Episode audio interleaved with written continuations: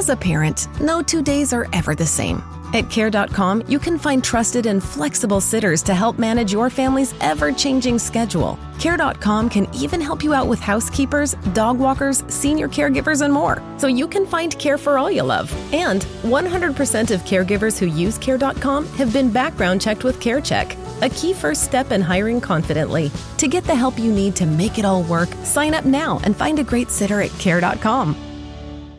Nos viene el insomnio, un recuerdo cóncavo.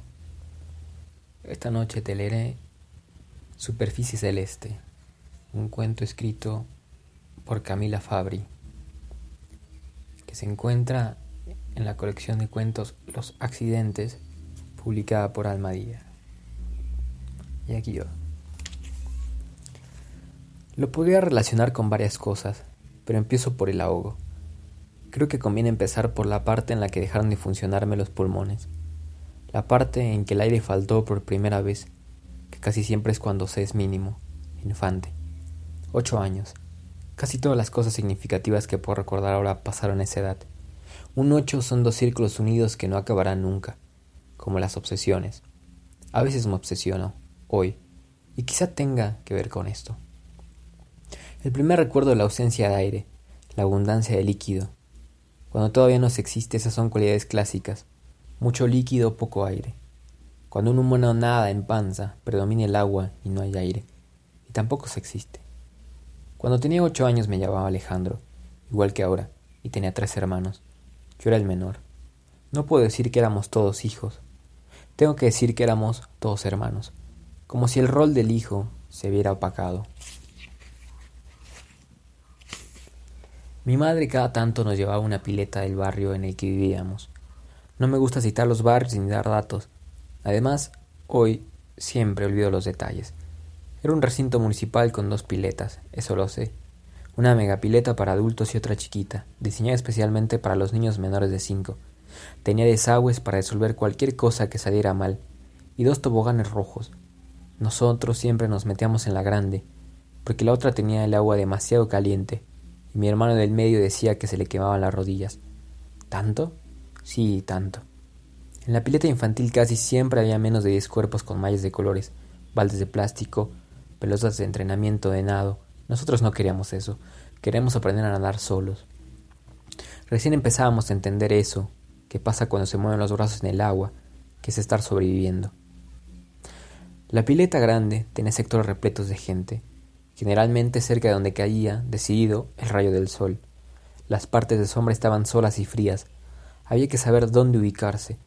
Al sector donde no hacíamos pie se formaban pequeñas islitas que permitían armar reuniones. Una vez que nos entregamos a la difícil tarea del nado, como si fuesen largas caminatas en desiertos, donde corría peligro la capacidad torácica. Nos permitíamos flotar un rato todos juntos, mirar el sol, sostenernos, tomar decisiones, sensación de adultez. Eran solamente minutos. Después volvíamos todos juntos a la orilla. De nuevo el batir de brazos hacia adelante, al recinto de las piletas, lo rodeaba un cerco de barrotes de hierro. Allí detrás, casi siempre había cuatro o cinco jovencitos que no habían podido pasar la revisión médica. Nos miraban. Tenían las espaldas peladas, un poco de brillo de aloe vera de alguna madre atenta, mallas flúor con motivos de animales. Una vez lo agarraron a piñas a mi hermano mayor en la entrada a los sanitarios. Le partieron la nariz en dos y se desangró. Eran cerca de las tres de la tarde. Un médico en Maya tuvo que operarlo de urgencia. Lo cargó en la ambulancia y desapareció. A las horas ya estaba de vuelta en casa. No sé si nuestra madre se enteró.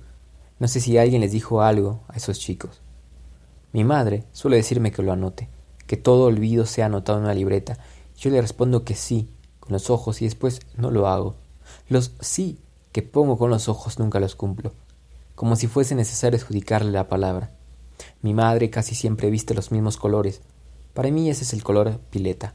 Se pone tonos turquesa y se queda sentada en mi cocina todo el día o el resto del tiempo, esperando que la ropa de su hijo adulto se le seque. El hijo más adulto que hoy tiene mi madre soy yo. El resto es anécdota, también. El único aire libre que teníamos era la pileta municipal. El resto era departamento el recorrido que hacía el agua hasta absorberse totalmente dentro de las macetas, el ruido de la persiana del living bajando por completo. Solamente dos veces al mes, en las estaciones de verano, salíamos enfilados para la zona celeste. Con mis hermanos solíamos combinarnos bien las mallas para la ocasión. Nos las intercambiábamos para parecer siempre un chico distinto. Como si nuestro amor estuviese impreso en los detalles, el amor que tensamos uno por el otro, o todos por uno, o algunos por alguno. Nos metíamos en la pileta y todavía no sabíamos nadar. Mi madre estaba ahí, se sentaba sobre un toallón húmedo y nos miraba aprender. Ver a la cría sabiendo que la cría no sabe, verla recorrer grandes distancias de cloro sin la capacidad de los pies firmes en la tierra. ¿Qué es la capacidad? Esa tarde estábamos de buen humor, cuatro futuros hombres semidesnudos entrando y saliendo del agua. Chapoteamos un buen rato en la parte que hacíamos pie. Los gorros de látex nos comprimían las orejas. Mi hermano del medio propuso que fuéramos hacia lo hondo a aguantar lo más que pudiéramos. Fuimos veloces. Cerca nuestro no había nadie ya. Era más bien tarde. Nos pusimos a flotar cerca de la zona de los barrotes de hierro, justo debajo de las ramas adultas de un abeto que nos dejaba sin luz ni calor. Con el frío, el olor a cloro se nos vinculaba. No hablábamos, nos hacíamos compañía, mirábamos el cielo. Eso de estar dentro del agua y mirar el cielo es como perderse, por un segundo, de entender dentro de qué superficie celeste estábamos.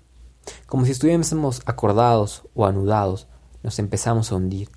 Todavía no estallaba sellado el aprendizaje. Mi hermano mayor fue el primero en desaparecer, como si un monstruo aterrador y celeste lo estuviera provocando. Se fue para adentro, y el resto de nosotros decidimos aguantar. Mi madre no vio nada. Detrás de los barrotes, otra vez los nenes que no pasan la revisión médica pegaban gritos que hablaban de fracaso. Llevaban puestos unos anillos de plástico que estaban de moda en ese momento. Los chocaban contra el hierro y emitían ruido. Hacían música con el plástico y el disgusto, y la alegría de ver a los contrincantes sucumbiendo. Mi hermano del medio se empezó a ir para adentro, siguiéndolo al mayor. Como yo era el más chico, parecía que podía aguantar mucho más la fuerza del agua espesa, el cansancio del cuerpo.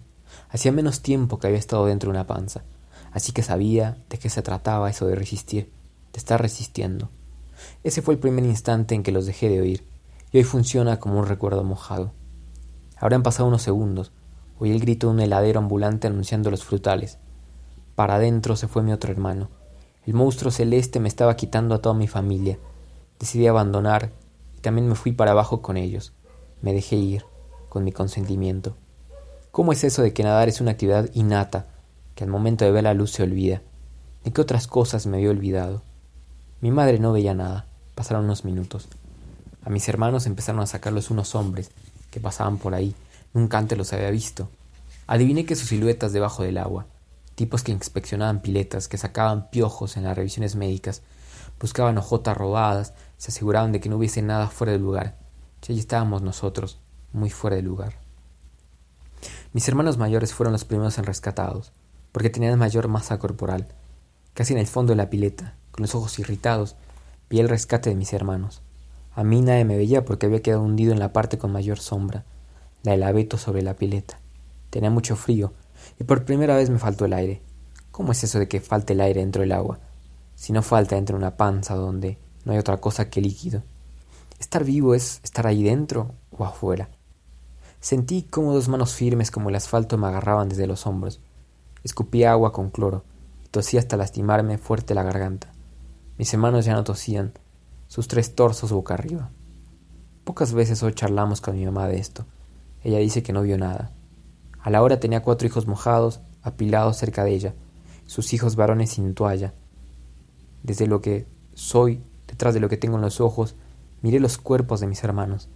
Ella también los miró, les acarició las caras, el pelo. Alcanzé a tapar solamente a dos con una remera anaranjada que me prestaron. Los rescatistas hacían muecas de lamento. Me dijeron que no me preocupara, que mis hermanos ya no sentían el frío. Los hombres conservaban su gesto de preocupados. No había mucho más que pudieran hacer. Como yo era muy chico, pensé en la posibilidad de invitarlos a nuestra casa, de que se quedaran cerca de mí y de mi madre por si acaso. Alguna vez alguna otra cosa nos pasara, pero no dije nada. Los labios morados no eran buen circuito para palabras. Pensé en lo relevante de llorar en un recinto de pileta.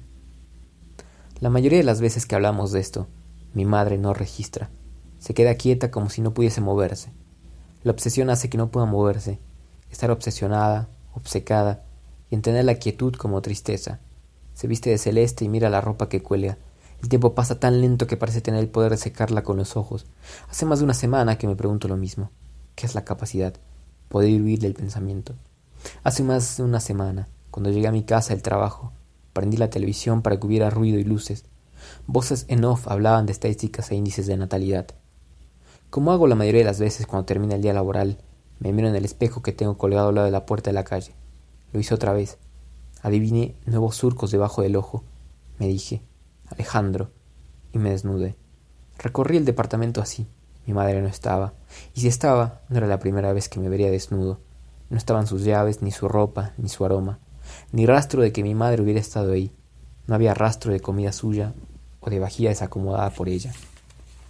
No había rastro de su tristeza ni de su inacción.